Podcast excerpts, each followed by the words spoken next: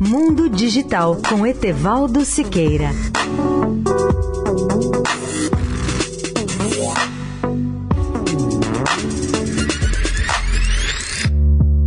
Olá, ouvintes da Eldorado. A Apple sempre nos surpreende com seus lançamentos na área de computação pessoal. Foi exatamente isso que aconteceu nesta terça-feira, dia 30, num local bem diferente do seu tradicional local de lançamentos, que tem sido Cupertino, na Califórnia, para promover o evento no Brooklyn, em Nova York, em seu evento anual sobre equipamentos portáteis para divulgar suas notícias anuais sobre o Mac e o iPad. Criatividade foi o tema central e a marca do evento, a começar do novo iPad Pro, mais rápido e mais poderoso, que roda o Adobe Photoshop em versão para iPad e o Project Aero, bem como a recém-revelada versão do AutoCAD. Os novos equipamentos da empresa para 2018 já haviam incluído o iPad de nível básico e um trio de iPhones. Agora a empresa mostra o novo MacBook Air, que traz uma tela de retina criativa e amigável, assim como um Mac Mini, que tem o poder de impulsionar os usuários criativos que já pediam essa solução.